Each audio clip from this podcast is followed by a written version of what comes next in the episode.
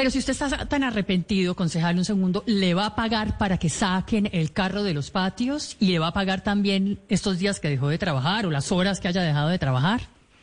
Pero es que nosotros, porque nosotros vamos a ayudar en lo que tengamos que ayudar, pero si a 48, 50 millones de pesos le hace falta algo más, pues no tenemos problemas. Si eso, si eso deja contento a la ciudadanía para que dejen este linchamiento, para que uno utilicen un conejillo de indias, como lo estoy diciendo yo en este momento, porque esto está utilizado políticamente, ustedes no se imaginan.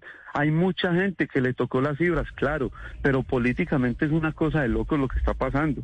Yo se los digo, o sea. Pero políticamente, si es que es su jefe en el Centro Democrático, el expresidente Uribe, que lo está criticando a usted hoy.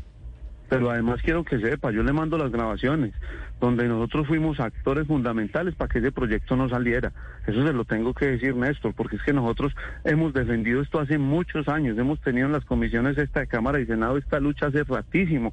Lo que pasa es que lastimosamente uno se hace famoso por estos actos, por estos actos que vuelvo y lo, lo, lo, digo, estamos, nosotros no tenemos ningún problema en salir, el comunicado va a salir, pero definitivamente es el momento, está en el ojo del huracán, el tema de las plataformas, pues ya,